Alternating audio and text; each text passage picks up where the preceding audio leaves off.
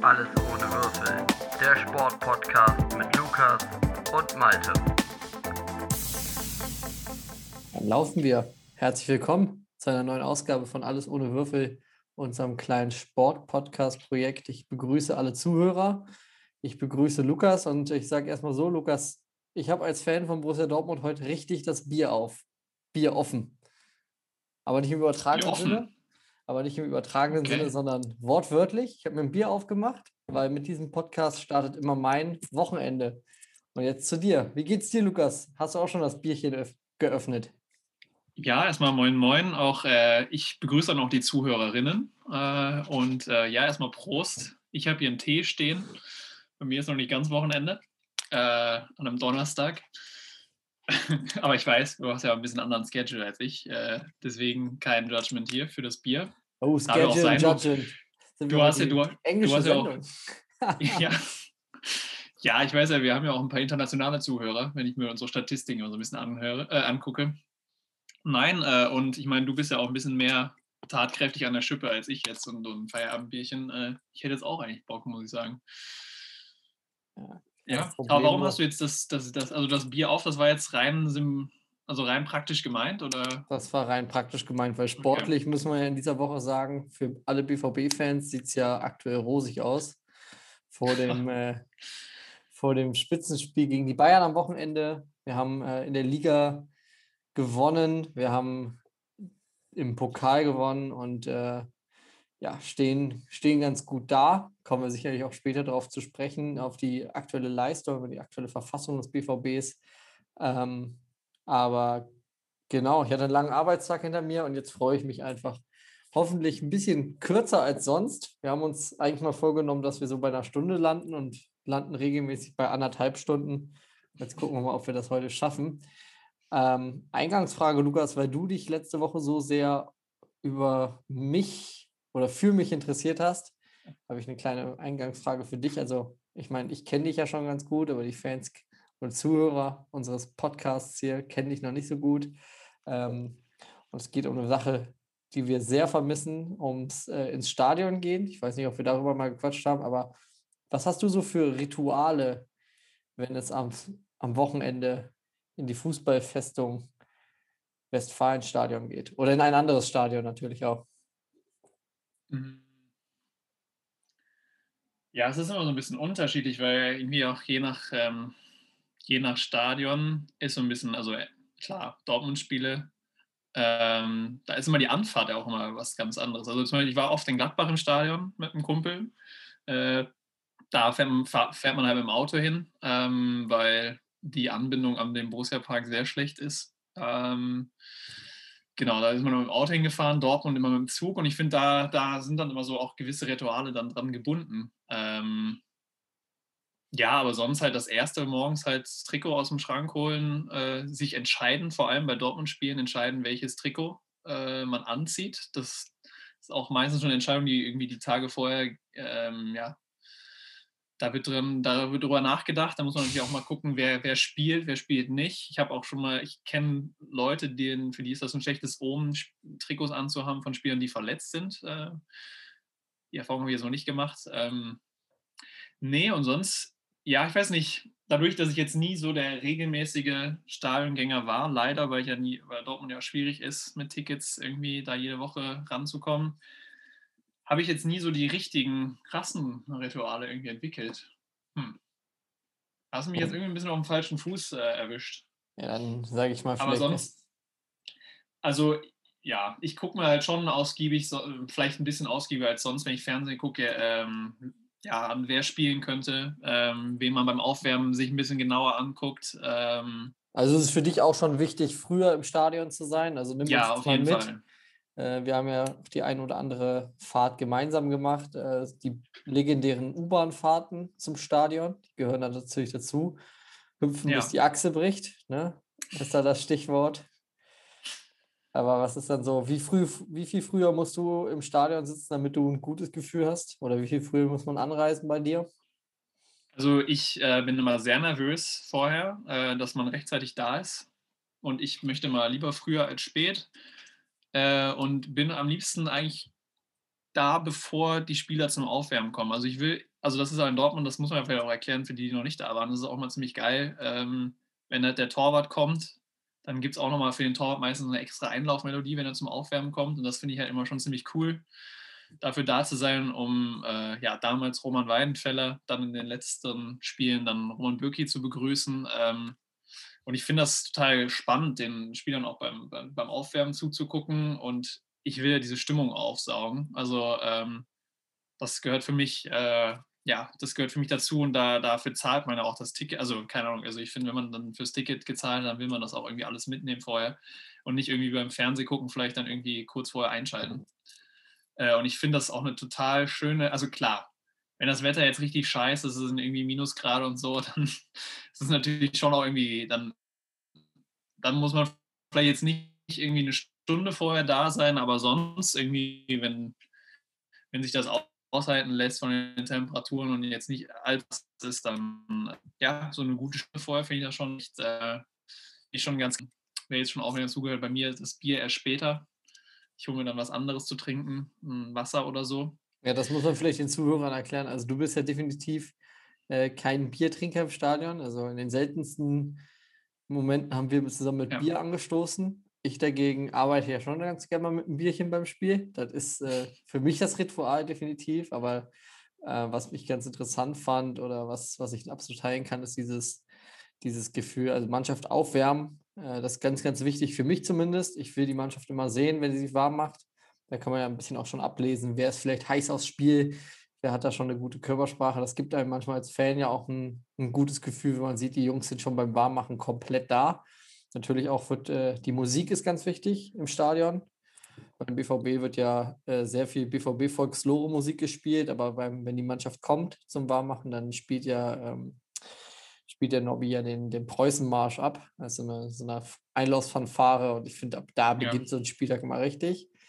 Ähm, ja, und also dazu noch, also ähm, ich war, oder wir sind da ja meistens so im Stadion gewesen, dass man die Aufstellung noch nicht kannte, wenn man im Stadion ist. Und dann muss man ja im Stadion, ich weiß nicht, wie das jetzt, ob die das mittlerweile mal hingekriegt haben, dass man da ein gutes Netz hat im Stadion. Das ist ja jetzt auch schon ein bisschen, bisschen her auf, rund auf Corona, dass wir da waren. Aber natürlich, das Netz war vor ein, zwei Jahren auf jeden Fall immer richtig scheiße im Stadion, dass es halt meistens nicht funktioniert hat. Und dann konnte man quasi am am Aufwärmen dann erkennen, wer spielt. Und dann kommt man sich, dann gab es die Diskussion, wer konnte erspähen, wer da jetzt äh, sich gerade bei, bei den ersten elf befindet. Und dann konnte man schon vorher, wusste man die Aufstellung dann schon, ähm, weil ja, Handynetz war nicht da im Stadion das gehörte auch immer dazu, dass das Rumrätseln, wer denn jetzt spielt und wer, ja, wer von der Bank kommt. Absolut. Und dann auch mit dem, mit dem äh, einem unbekannten Sitznachbarn einfach darüber diskutieren, warum stellt er ja. den auf, was ist mit dem, wenn dann irgendeiner fehlt, den man eigentlich am Morgen noch fest eingeplant hatte als Fan, dann äh, ist das besonders spannend. Ja, du hast ja gesagt, du bist halt Borussia Mönchengladbach. Ähm, ich meine, meine Stadie, die ich so mit am meisten besucht habe oder mit am meisten besuche, ist natürlich klar hier in Köln das äh, legendäre Südstadion der Fortuna. Das hat immer seinen ganz eigenen Charme, äh, weil das alles ja noch viel kleiner ist und gar nicht so auf große, große Event. Das, ähm, da arbeitet man ein bisschen anders. Auch immer sehr, sehr schön, wenn man da auf dem Stehplatz Mitte ist. Oder auch die Bayer Arena, äh, die ich ja als Kind häufiger besucht habe, mit meinem, mit meinem Opa zusammen, äh, als ich noch in Leverkusen gewohnt habe. Und von daher, das sind so, da habe ich nochmal meine ganz eigenen Rituale, würde ich auch gerne gleich nochmal drauf zu kommen, äh, sprechen kommen. Aber ich finde es einfach super. Man hat eigentlich, jeder so seine Rituale. Bei dir ist das Trikot rauslegen, das schreibst du mir auch mal vorher immer. Weiß ich ganz genau, da wird dann immer äh, diskutiert, welches Trikot es denn dann wird. Ähm, und was Essen angeht, ich meine, du bist ja auch, also sehr umweltbewusst, verzichtest ja eigentlich auch gerne mal auf Fleisch, aber im Stadion, da lässt du dir die Bratwurst, die lässt du dir nicht nehmen. Ich weiß nicht, äh, mittlerweile könnte sein, dass, dass, dass sich das jetzt geändert hat äh, im Verlauf der letzten anderthalb Jahre. Das wüsste ich, ich könnte mir vorstellen, jetzt so beim ersten Mal wirklich, beim ersten Mal wieder ins Stadion gehen, wenn das jetzt bald irgendwann wieder möglich wird, da könnte es wahrscheinlich, da würde ich es wahrscheinlich dann wirklich die Wurst nochmal nehmen. Aber ähm, ich versuche eigentlich schon mehr und mehr auf Fleisch zu verzichten und ähm, ja, dann müsste es wahrscheinlich dann das Brezel tun oder was auch immer dann irgendwie als vegetarische Alternative da ist. Ich weiß, bei Dortmund sind es, glaube ich, wird ja vermehrt auch drauf geguckt äh, oder darauf geachtet, vegetarische Alternativen anzubieten. Ähm, ja, müsste man mal schauen, was es dann wird. Also mein absoluter Tipp für alle Zuhörer, äh, wenn ihr mal in Dortmund im Stadion seid, dann müsst ihr auf jeden Fall zum westfälischen Grillschinkenstand gehen. Äh, Shoutout an dieser Stelle für die, für die Herren oder für die Damen und Herren vom westfälischen Grillschinkenstand. Da schlage ich gern auch doppelt zu vorm Spiel, weil es einfach so lecker schmeckt. Ähm, ja, vielleicht noch eine letzte Frage, weil das habe ich in meiner Kindheit, ich habe auch in meiner Kindheit so ein ganz wichtiges äh, Erlebnis immer mit oder ganz grauenhafte Tradition oder ein ganz grauenhaftes Ritual von meinem Opa mitbekommen. Äh, in Leverkusen dann auch immer mit dem Auto angereist, äh, zusammen mit einem äh, Freund von meinem Opa. Und da musste man immer fünf Minuten vor Spielschluss schon gehen, damit man nicht, damit man nicht im äh, Anschluss an das Spiel im Stau steht. Deswegen, das ist wirklich ganz grauenhaft, eine absolute äh, Tradition, mit der ich dann sobald ich alleine ins Stadion gegangen bin, auch sofort gebrochen habe. Also ich liebe es, bei, Sieg, bei Siegen zumindest, ähm, ja, nach dem Spiel noch ein bisschen auf der Tribüne zu stehen, die Süd zu sehen, äh, die, die Atmosphäre dann aufzuschnappen, das finde ich persönlich ganz geil. Aber musstest du in deiner Kindheit auch früher das Stadion verlassen, weil es sonst zu stressig wurde? Mm. Kennst du mm. dieses, oder kennst du dieses Ritual? Ich meine, die Fans gibt es ja immer, die das Stadion früher verlassen ich war damals so einer, gezwungenermaßen. Ja, also ich kenne dieses Phänomen ja auch. Ähm, ja, ich weiß, also ich weiß, mein allererstes Spiel im, im, im Georg-Melches-Stadion äh, zu, also von Rot-Weiß Essen, da habe ich nur die erste Halbzeit gesehen, weil das war so das erste Antesten von meinem Vater. Das war das erste Mal.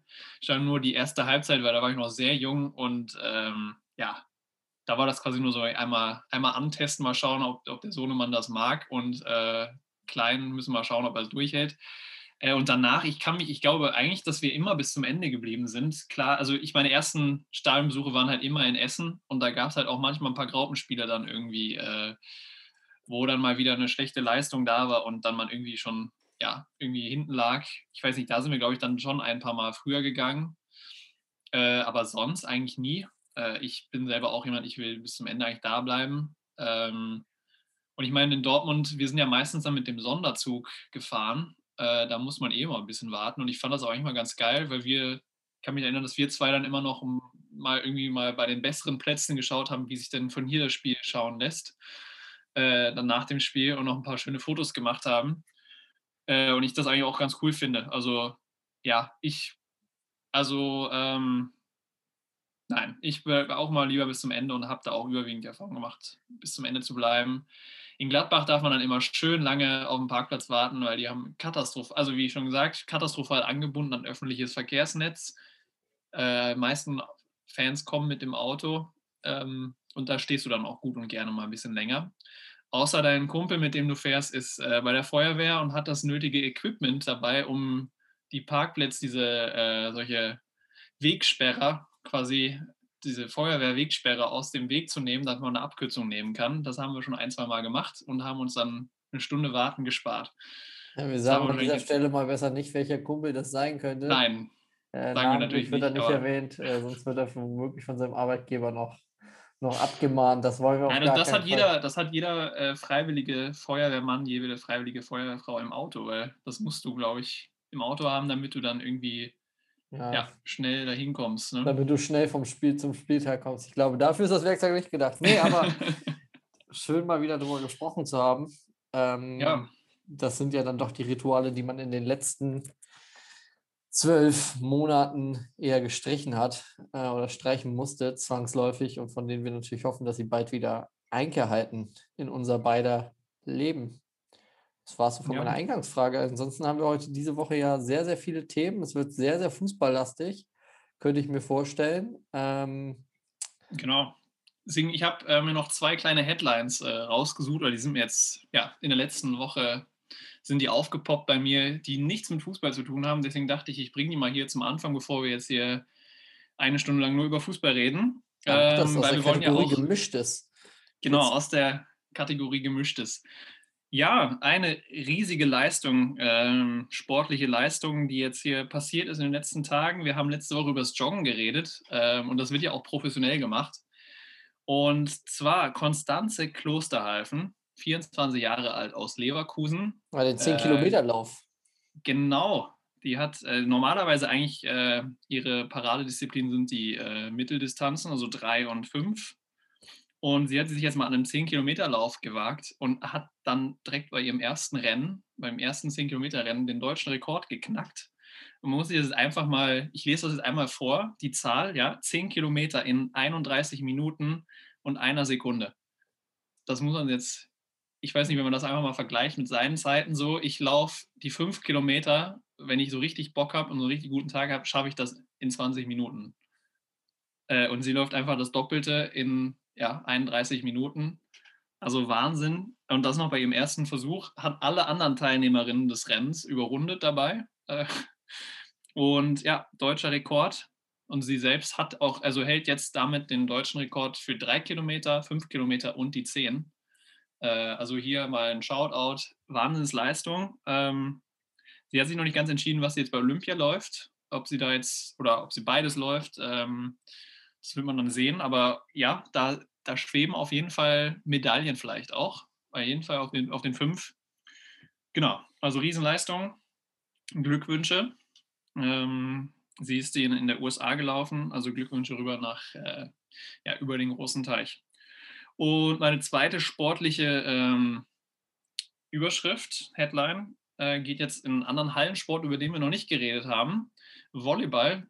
Es war nämlich äh, die deutschen äh, ja, deutsche Volleyball-Pokalfinale war diese Woche.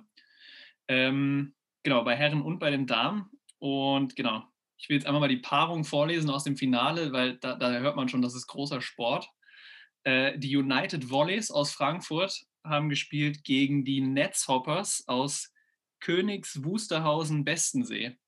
Ähm, genau, und die Frankfurter Volleys haben das Ding auch geholt.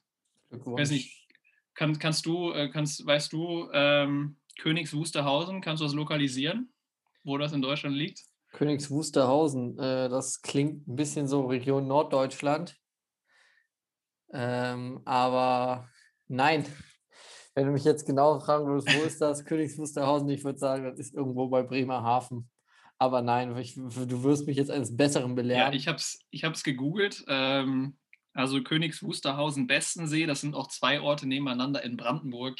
Ja, jetzt äh, mit Westensee, da hätte ich also da äh, mit Seenplatte, da hätte ich vielleicht noch her herleiten können.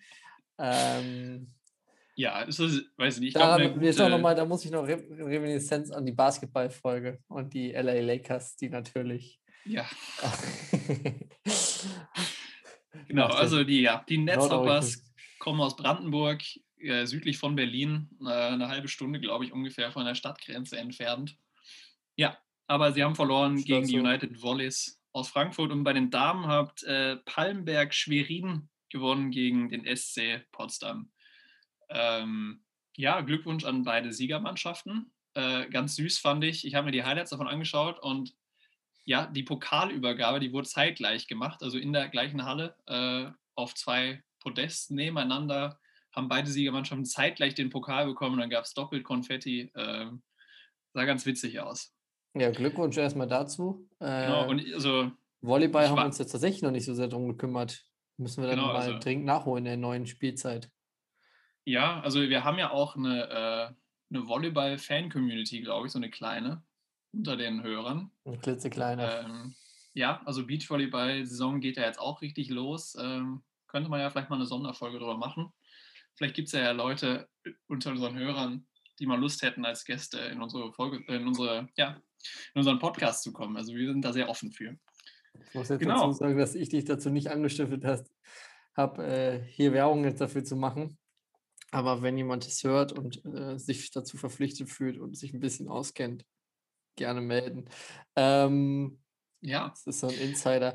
Äh, ja, da wollte ich nur ganz kurz was zu sagen, weil du zum Thema Laufen gekommen bist und du wolltest da äh, eine Schlagzeile mel äh, hab, melden oder kurz über was sprechen, habe ich kurz gedacht, das artet jetzt wieder in äh, Lobpudelei für dich selber aus, Lukas, weil du mir ja die Woche, so, ich weiß gar nein. nicht, das war irgendwann ganz random, kam von dir ja die Sprachnachricht, in der du dich tierisch darüber geärgert hast, dass deine scheiß Smartwatch ähm, nicht getrackt hat, dass du den Lauf schon beendet hattest und das dann deine, deine Laufdurchschnittszeit zerstört hat. Und ich wollte dir natürlich auch hier im Podcast nochmal äh, zu diesem sensationellen Lauf äh, gratulieren. Das hast du ganz, ganz stark gemacht. Mein letzter Lauf, den hatte ich ja äh, in äh, Anlehnung an unsere letzte Sto äh, Folge gepostet, als es viel ums Thema Laufen ging. Und äh, mit deinem Tempo kann ich bei weitem nicht mithalten. Also das ist wirklich sensationell. Ganz, ganz stark. Felix Magath wäre übrigens stolz auf dich, dass du so äh, eifrig deine, deine Läufe machst, auch Berg hoch, Berg runter. An dieser Stelle. Ja, wobei das, der letzte Lauf, der war jetzt tatsächlich auf der Bahn, also im, im kleinen Stadion auf der ah. Tatanbahn. Äh, ich glaube, sonst hätte ich das jetzt auch nicht hingekriegt, diese Monsterzeit. Ähm, ja, Selbstlob hier mal kurz. Nein, und dann hat die Uhr natürlich, die hat nicht reagiert, als ich den Lauf stoppen wollte. Ähm, das muss ich dann noch per Hand in der Runtastic-App äh, noch verändern. Ähm, genau, nein. Ja, aber. Diese Lauf-Apps äh, übrigens nochmal ganz kurz. Ich finde, die haben mein, also die haben das Laufgame für mich persönlich komplett verändert. Also seitdem ich das entdeckt habe, äh, ich bin da auch so Late Adopter, um mal bei den englischen äh, bei den Viel Englisch für heute dabei. in den Anglizismen zu bleiben. äh, ich bin da Late Adopter gewesen und äh, für mich haben diese Lauf-Apps wirklich alles geändert. Aber wir haben ja auch letzte Woche schon ja, ergründet, dass ich äh, Läufertyp Agent Q bin. Äh, je mehr Equipment, desto besser. Und äh, da kommen natürlich so Tracking-Apps, kommen mir da persönlich sehr, sehr entgegen. Ähm, ja, das bringt ja diesen Wettkampf, also mit sich selbst, mit den anderen irgendwie rein. Ja, also das hat bei mir auf jeden Fall, ist auf jeden Fall äh, mindestens 50 Prozent der Motivation, joggen zu gehen. Ja, ich, bei mir in Köln ist jetzt gerade das Wetter nicht mehr so gut. Äh, das, das drosselt dann wieder die, die Motivation zu laufen. Also ich habe jetzt gerade eben mal in den äh, Wetterbericht geguckt und es soll in den nächsten Tagen nachts wieder in die Minusgrade ausschlagen. Ähm, das könnte dazu führen, dass ich an diesem Wochenende wieder etwas fauler bin. Aber das soll mir auch vergönnt sein, weil wir haben ja eine Menge Sport, den man sich äh, im Fernsehen antun kann. Und wir hatten auch in der vergangenen Woche einige Sachen, die wir uns sehr gut angucken konnten, unter anderem eben die Spiele von Borussia Dortmund. Nach dem Derby gegen Schalke ja dann am Wochenende der äh, souveräne Sieg gegen Arminia Bielefeld, auf die wir gleich nochmal gesondert zu sprechen kommen, weil wir da ganz arge Kritik, glaube ich, an den Bielefeldern äußern möchten heute. Ähm, aber souveräner 13-0 Heimsieg gegen Bielefeld. Und äh, dann kam das Pokalspiel am Dienstagabend. Und das war ja eigentlich auch, zumindest vom Ergebnis her, sehr, sehr erfreulich für alle schwarz-gelben Fans da draußen. Ja, also ich fand es auch spielerisch. Ähm, ja, es war jetzt natürlich kein Leckerbissen, das Spiel. Äh, man hat jetzt, jetzt nicht nachher gesagt, wow, geiler Pokalfight, äh, Hammerspiel, ich werde mich in zehn Jahren noch an jede Einzelheit hier erinnern. Ähm, aber also ich habe eine sehr kämpferische Leistung gesehen ähm, gegen also einen Gegner, der ja auch irgendwie mit dem Rücken zur Wand steht. Äh, und äh, da haben wir, glaube ich, vor drei Wochen, vier Wochen haben wir in Gladbach noch diesen so, so einen Schlagabtausch verloren ähm, auch relativ deutlich dann zum Ende hin. Das haben wir dieses Mal nicht. Wir haben den Kampf aufgenommen, hinten gut gestanden, vorne den Konter gut genutzt äh, und sonst ja auch ein paar Chancen noch gehabt. Also ja, ich fand es, es war auf jeden Fall äh, erfreuliche Leistung und ein erfreulicher Sieg. Jetzt ganz unabhängig davon, dass es natürlich, dass wir jetzt eine Runde weiter sind. Absolut. Also kämpferische Leistung ist vielleicht auch das, das Stichwort, war ja so, da sind wir natürlich nicht exklusiv mit unserer Meinung, aber ähm, das ist dieses oft erwähnte Mentalitätsspiel, was den Dortmundern häufig abgesprochen wurde in den Medien und das scheint ja wirklich jetzt äh, gar kein Problem zu sein. Drittes Spiel in Folge ohne Gegentor spricht auch dafür, dass die Defensivarbeit natürlich besser ist, wobei ein klein wenig Glück an der einen oder anderen Stelle auch dazu gehört hat, auch gegen Bielefeld. Ähm, ohne ins Detail gehen zu wollen. Aber natürlich drei Spiele in Folge ohne Gegentor sehr, sehr schön. Ähm, Jaden Sanchos Entwicklung ist, glaube ich, positiv hervorzuheben. Das machen wir hier auch nicht exklusiv, aber in den letzten Spielen oder den, im neuen Jahr äh, spielt er auf jeden Fall eine sehr, sehr wichtige, sehr, sehr gute Rolle. Und äh, ja, eine Runde weiter im Pokal. Das letzte Mal, als man im Halbfinale war, da ist man am Ende auch äh, nach Berlin gefahren und hat dann auch den Pokal mitgenommen.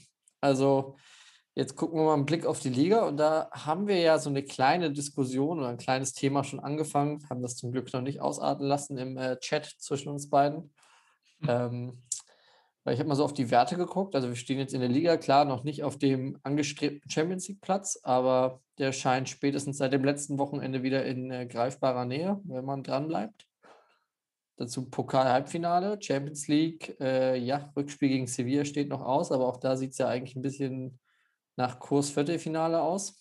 Ähm, da wäre meine Frage, also das letzte Mal, dass wir so erfolgreich gespielt haben, war unter Thomas Tuchel. Äh, jetzt die Frage an dich, Lukas.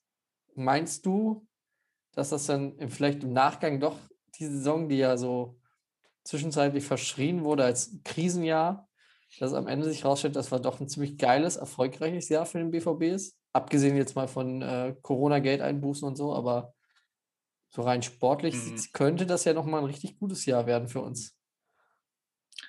Also ich bin ein bisschen, ähm, da wollte ich auch sehr gut, dass du das so ansprichst, ähm, weil ich bin gerade, wir sind gerade wieder in so einer gefährlichen Entwicklung, die stattfindet, äh, so in der Öffentlichkeit und auch, die aber auch von den Offiziellen so ein bisschen so geschürt wird, dass wir schon wieder so sehr dabei sind, uns gegenseitig über auf die Schultern zu klopfen und gerade wieder uns abzufeiern. Ähm, also ich bin auch nicht, nicht einer, der jetzt da meint, wir müssen jetzt wieder alles pessimistisch sehen und sagen, ah, es war jetzt nur Schalke und Bielefeld, die wir jetzt geschlagen haben, schlechtes Gladbach, das wir geschlagen haben, ja, und gegen Sevilla auch irgendwie, ja, eine gute Halbzeit gespielt, zweite Halbzeit war kacke. Gibt es ja auch, die sagen, dass jetzt völlig alles schwarz malen. Ich bin da so mittelmäßig, also mittel, ich sehe die Siege, die waren gut, gute Spiele, die hätten auch anders ausgehen können, sind es aber nicht. Jetzt sind wir bei vier Siegen in Folge. Es sieht gut aus. Ähm, aber wir müssen jetzt auch gucken, dass wir das jetzt hier alles bestätigen. Jetzt spielen wir gegen Bayern und wir spielen gegen Sevilla. Wenn wir jetzt gegen Bayern wieder eine 4-0-Klatsche kriegen, wie sonst die Jahre, gegen Sevilla rausfliegen im Rückspiel, wie sonst die Jahre auch, dann reden wir nächste Woche wieder von der Krise bei, beim Borussia Dortmund. Deswegen alles mal ein bisschen entspannt, Piano nehmen, Spiel für Spiel. Ähm, und ja, das ist ja das irgendwie das, das, was halt immer noch das auch ein bisschen das Gute an dieser Saison ist, ist halt alles drin äh, weil wir es diesmal geschafft haben, mal über ein, zwei Pokalrunden rauszukommen. Das ist das Schöne am DFB-Pokal, wenn man nicht in der zweiten Runde gegen Bremen rausfliegt, dass man da halt eine Titelchance hat, die so ein bisschen die Saison ein bisschen, ja, so ein bisschen ein leckeres Gewürz noch dazu gibt zu der Saison. Äh, wenn man irgendwie weiß, man hat, es geht hier noch was und nicht nur irgendwie um Platz zwei in der Liga.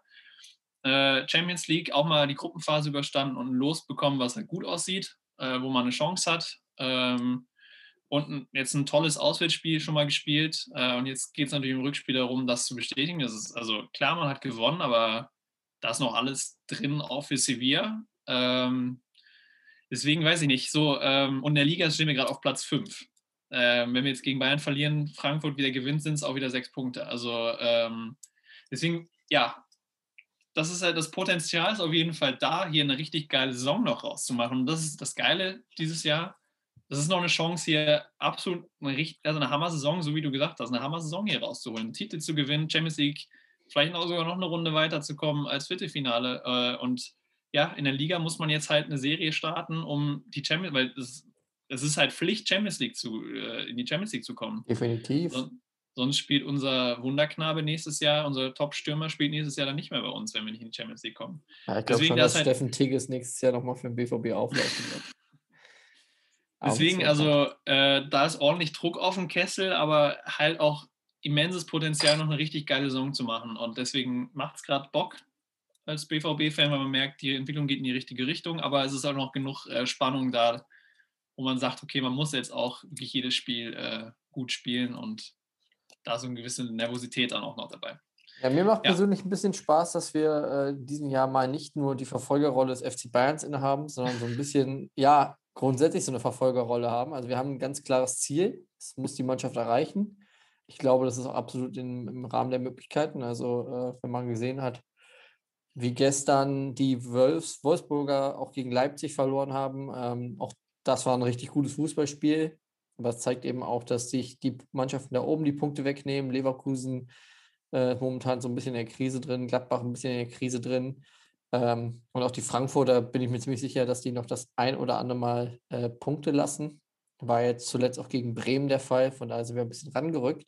Und das macht mir persönlich natürlich Bock, weil du an den Wochenenden so einen anderen, eine anderen Spannung reingehst. Also du guckst jetzt nicht nur darauf, was machen die Bayern, sondern du musst halt gleichzeitig auf mehrere Sachen achten, ähm, mehrere Faktoren, die dich ein bisschen erfreuen können am Wochenende, die dich ein bisschen ärgern können.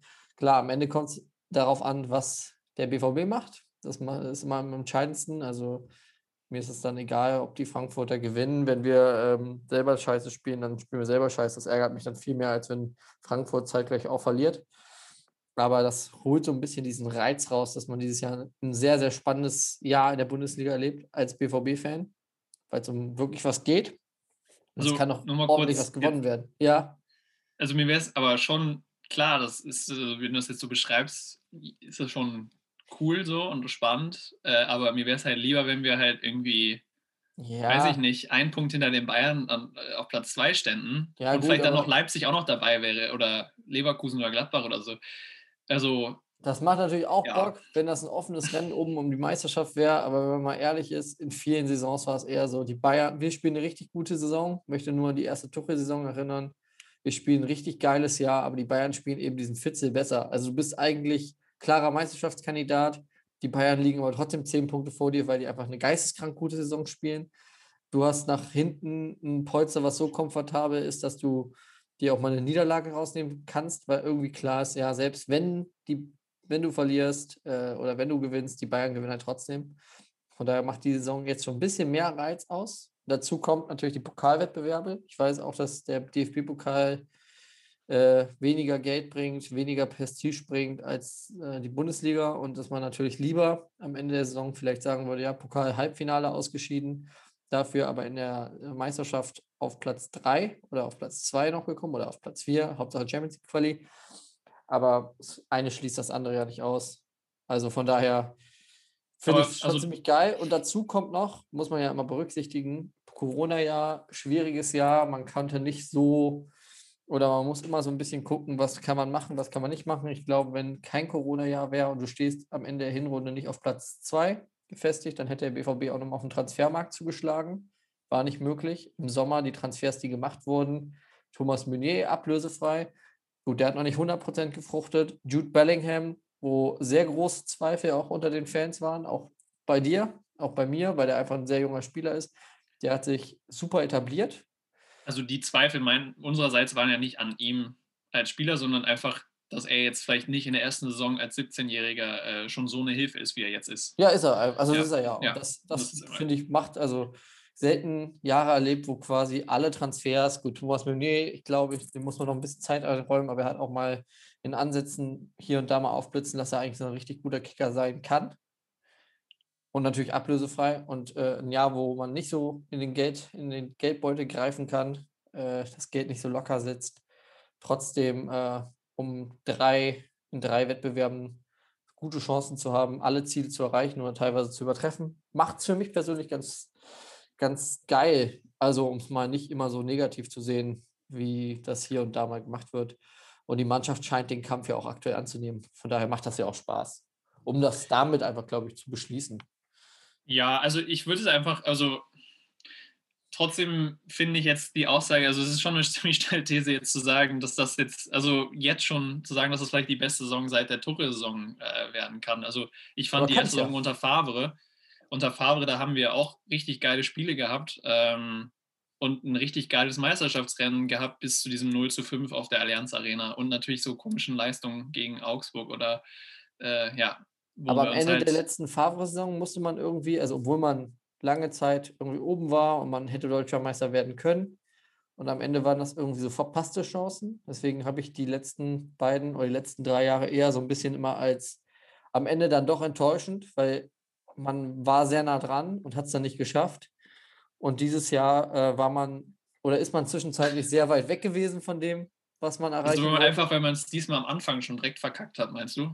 Ja, in, also aus der emotionalen Sicht, wenn du, wenn du ja. zwischenzeitlich am Boden liegst Verstehe. und lässt den Trainer, äh, die Mannschaft hat phasenweise richtig kacke gespielt. Du hast richtig beschissene Spiele gesehen beim BVB. Äh, das 5-1 gegen Stuttgart war dann der Höhepunkt. Ähm, und aus diesem Tief, obwohl man ja immer noch nicht ganz unten war, wie so manch anderer Verein aus dem Ruhrgebiet, ähm, hat sich das irgendwie dann so, dieser, der Weg nach oben hat sich dann angebahnt. Und es kann Ne? Es kann, es muss nicht, es kann eben ein ziemlich geiles Ende nehmen, die Saison.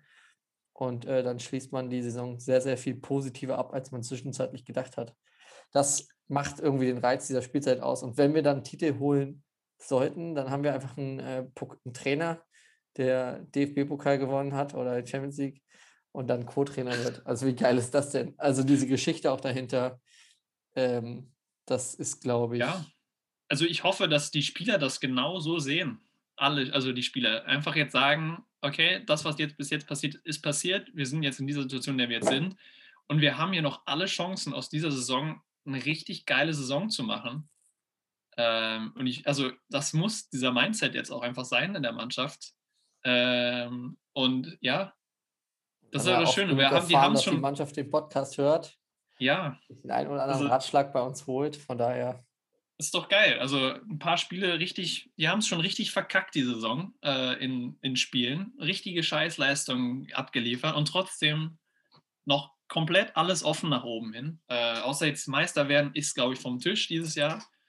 Aber ja, deswegen, Leute, ja, nehmt euch das jetzt schon am Samstag bitte zu Herzen und zeigt einfach mal in der Allianz Arena, dass, dass man da nicht 0-5 untergehen muss.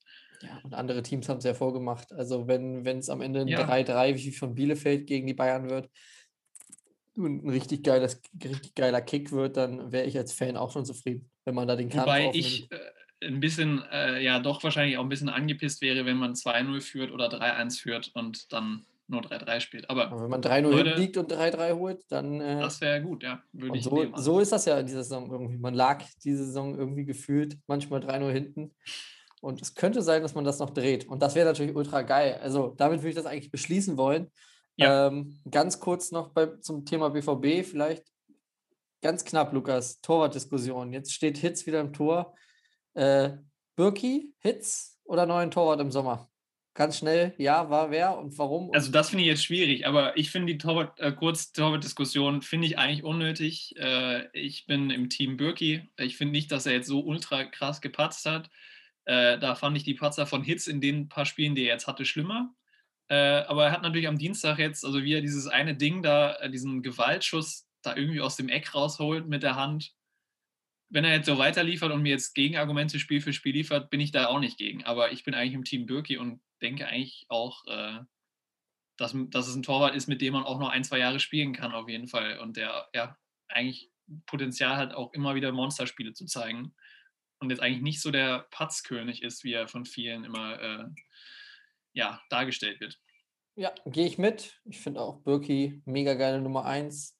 Marvin Hitz die beste Nummer 2 der Liga vielleicht sogar. Also wenn man das zusammenrechnet, ist das noch nicht kein Manuel Neuer, die beiden zusammen. Manuel Neuer ist dann immer noch die Nummer 1, auch ohne einen guten Backup-Keeper. ich habe gehört, bei Bayern wird ja vielleicht bald ein noch ein, also da hat der zweite Torwart hat jetzt doch Bock auf mehr Spielzeit. Ähm, wenn er so gut ist, ja, wie alle immer sagen, dann wäre das ja vielleicht eine Option, dass Dortmund den nur ausleiht für zwei auf Jahre. Auf gar keinen so. Fall. Auf gar keinen Fall. äh, da lieber Marvin Hitz, fand den immer schon irgendwie cool, weil das so ein, so ein Gegenpol ist zu, zu Roman Birki, ist so ein, wie man den bekommt, immer ein sehr entspannter Typ, Familienmensch, eher sehr bodenständig, wie er immer wirkt. Äh, beide Schweizer. Äh, Schweizer haben sowieso eine ganz gute Mentalität. Ähm, Manu Akanji ist da auch hervorzuheben, finde ich auch einen geilen Typen und äh, ja, ist ein super, super Duo. Mit beiden hat man die Verträge ja bis 2023 verlängert und ich wüsste nicht, wen man da holen soll. Anfang der Woche ploppte ja dann das Gerücht auf um diesen äh, Teenager, der bei Manchester United auf der Bank sitzt. Ich weiß nicht, ob du das oh. mitbekommen hast. Ähm, ich habe jetzt nur gehört, der Torwart von Stuttgart soll anscheinend in unserem. Äh, Gregor Kobel. ja, ja ist auch ein guter Torwart, aber äh, ich finde, wir haben zwei gute Torhüter und wenn man im Sommer Geld ausgeben sollte, dann doch bitte für andere Positionen. Ähm, Innenverteidigung, Außenverteidigung, nur um das mal hier ein bisschen äh, zu streuen. Ja. ja, ja, absolut. Ja, DFB-Pokal Viertelfinale äh, wäre damit beinahe abgegrast. Jetzt musst du mir noch erklären, warum du den großen Aufreger der Woche erlebt hast. Ich habe es leider nicht gesehen. RWE gegen Kiel. Deine Essener haben die Chance vertan, ja. Geschichte zu schreiben. Aber trotzdem, Viertelfinale ist trotzdem ein mega Erfolg. Also erstmal an dieser ja, Stelle. Ja, und also, äh, die haben gestern auch für ihre Verhältnisse ein sehr gutes Spiel gemacht. Man muss auch mal kurz sehen, diese, seit dem Spiel gegen Leverkusen, was ich hier ordentlich abgefeiert habe im Podcast, äh, haben sie nur ein Pflichtspiel machen können und das am letzten Freitag, weil dann durchaus verschiedenen Gründen alle Spieler irgendwie abgesagt worden sind. Ähm, halt völlig aus dem Rhythmus die Mannschaft, auch noch Corona gebeutelt. Zwei Spieler äh, ja, waren in Quarantäne bzw. sind noch in Quarantäne ähm, und haben wirklich toll, toll angefangen. Hatten, glaube ich, irgendwie drei oder vier Ecken am Stück, eine so aussichtsreiche Chance dadurch auch. Ähm, ja, und dann gibt es so eine kuriose Szene im Strafraum der Essener, ähm, für mich auf den ersten Blick sah es irgendwie ungeschickt aus und dachte, okay, der Elber ist safe. Und dann kommt eine Zeitlupe nach der anderen und dann wird dir klar, dass das halt absolut gar nichts war. Ähm, der Kieler schon vorher fällt irgendwie und dann auf den Essener drauf. Und Rot-Weiß Essen, der Verein, hat ja, in der letzten Woche 20.000 Euro ungefähr äh, ausgegeben, um dann eine VRR-Anlage, äh, ja, also die ganzen Kameras da aufzustellen, zu installieren. Und ja, dann pennt er halt einfach und meldet sich nicht äh, und nimmt diese klare Fehlentscheidung halt zurück. Der Schiri guckt sich es auch überhaupt nicht mehr an. Ähm, und es ist halt schade, weil das hat das Spiel, ja, das hat das Spiel entschieden, das muss man halt so sagen. Ähm, dann, ja, eine Minute danach waren die Essener immer noch irgendwie in Aufruhr. Das darf natürlich nicht passieren, aber klar, äh, das ist auf jeden Fall, also ich gehe da auch völlig mit zu sagen, wenn, das, wenn dieser Elfmeter nicht gegeben wird und der nicht reingeht, dann fällt das 2-0 auch nicht. Und dann steht 2-0 und die Kieler waren so abgezockt. Also ich will das jetzt auch nicht unter, unter den Tisch heben. Die Kieler hätten bestimmt auch so, hätten sie gute Chancen gehabt, das Spiel zu gewinnen. Die haben das super abgezockt gemacht, aber so viele große andere Chancen haben sie sich nicht mehr rausgespielt und davor auch nicht. Ähm, aber ja, Glückwunsch an die Kieler, die mir auch nicht unsympathisch sind. Ähm, also, solange sie nicht gegen Dortmund jetzt im Halbfinale spielen, würde ich denen auch die Daumen drücken im Halbfinale. Ähm, und ja, einfach schade für die Essener jetzt wegen so einer Fehlentscheidung. Dann, äh, also die spielentscheidend war, ähm, ja, sind jetzt ausgeschieden. Ich glaube, das hat auch dem ganzen Abend sehr viel Spannung genommen, dem Abend sehr viel, ja, das Pokalflair und dann war es, ja. Naja, so ist es. Ähm, ich drücke den Essener jetzt ganz fest die Daumen, dass das mit dem Aufstieg klappt. Darauf muss man sich jetzt fokussieren. Man hat eine tolle Pokalsaison gespielt, viel Geld auch eingenommen, das wichtig ist in dieser Zeit. Und jetzt, ja, liebe Essener, steigt bitte einfach in Liga 3 auf. Da ja. haben wir alle Bock drauf in Essen. Wird ja auch seit Jahren eigentlich propagiert, dass der Verein in die Liga 3 will. Von daher wird es dieses Jahr mal Zeit, ähm, auch wenn meine Fortuna in der gleichen Liga mitmischt, aber die Essener haben ein gutes Jahr. Das wäre denen schon vergönnt. Äh, wobei Enrico Maaßen ja auch mit der U23 aufsteigen möchte. Ähm, und also U23 vom BVB. Das könnte dann also auch nochmal ein spannender Saison-Schlusssprint werden in der, äh, in der Regionalliga West. Sollte man auf jeden Fall dranbleiben. Und ähm, wenn die Zuhörer zu Hause jetzt sich für Kamerasystem interessieren, äh, was günstig zu haben ist, also ich glaube, die Essener wollen das ganz gern loswerden, bei eBay Kleinanzeigen mal reingucken. Äh, könnte fehlerhaft sein, ähm, weiß man nicht, hat aber immer Standleitung zum Kölner Keller, also super praktisches äh, Heimkamerasystem zur Überwachung des Vorgartens oder so. Ähm, ja, Wunschgegner fürs Halbfinale. Also ich habe das Spiel gestern der Würfel gegen Leipzig gesehen. Leipzig ist da sehr, sehr souverän in die nächste Runde eingezogen, weil Wout Weckhorst äh, weggerutscht ist beim Elfmeter in der ersten Halbzeit und die Leipziger einfach auch sehr abgezockt gespielt haben. Ähm, ich habe danach mit meinem Vater lange telefoniert oder habe darüber telefoniert und sind sehr gut zusammengefasst, glaube ich. Wolfsburg war einfach zu blöd, äh, den Leipzigern wirklich gefährlich zu werden gestern. Also Leipzig ist nicht mein Wunschgegner. Ähm, die Kieler, ja. Und ansonsten ja, Werder gegen Jan Regensburg steht ja noch aus. Sonntag ist die Auslosung.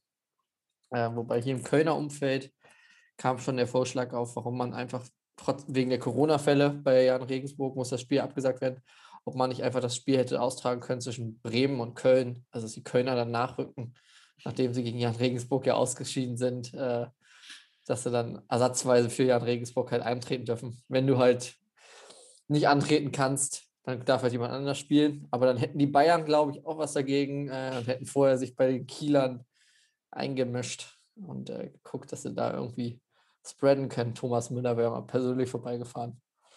Nochmal zur persönlichen Gratulation. Ja, ja genau. nee, äh, Quatsch. Alles, das ist natürlich alles ein Scherz gewesen. Ähm, ja, DFB-Pokal-Halbfinale. wird sehr, sehr spannend. Da freue ich mich jetzt schon drauf.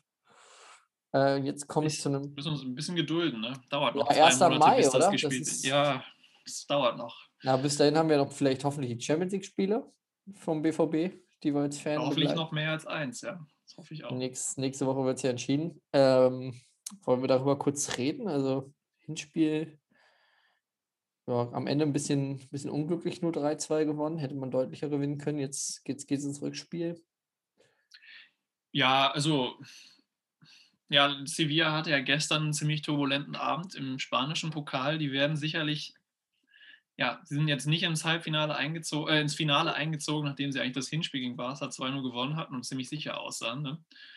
Ähm, gestern auf dramatische Weise dann ausgeschieden. Äh, de Jong hat eine rote Karte auf der Bank bekommen. Also auch das. Ja, äh, da hatten zwei Leute. Ich glaube, der Trainer, der Co-Trainer hat auch eine rote Karte bekommen sogar. der Sportdirektor, oder? Monchi ist er. Ja, oder Sportdirektor, ja.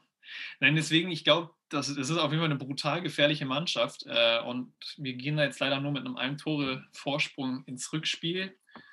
Äh, das wird auf jeden Fall eine heiße Nummer. Ich habe, ja, also das, das äh, wird auf jeden Fall ein spannendes, ähm, spannendes Rückspiel. Ähm, wir haben ja immer so unsere Probleme irgendwie in Rückspielen. Eigentlich, wenn wir zu Hause spielen, müssen wir meistens, also wenn wir mei- meistens war es ja immer so rum, Hinspiel, wenn es auswärts war, haben wir da irgendwie eine 3-0-Klatsche bekommen und mussten dann zu Hause eine glorreiche Aufholjagd äh, starten, die ja schon ein paar Mal auch fast geglückt wäre.